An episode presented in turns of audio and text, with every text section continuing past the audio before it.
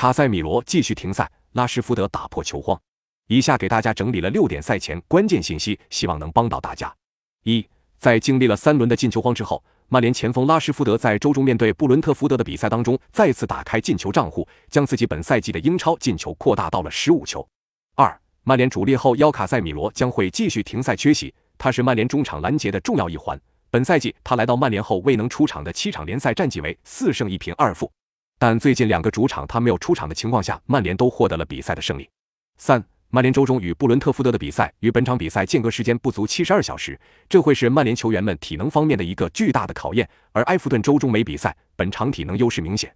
四，埃弗顿主力中场杜库雷本场比赛将会禁赛，最近六轮他没能出场的比赛，埃弗顿战绩为一平五负，包括首回合主场一比二不敌曼联的比赛。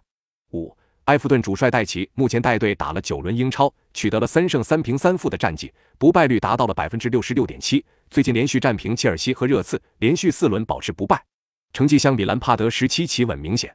六，埃弗顿过去三个赛季客场面对曼联全部拿到了平局，其中二场还都是在北京时间二十二点之前开打的比赛。而上赛季埃弗顿客场面对曼联的比赛与本场开球时间相同。那么本场比赛你更看好谁？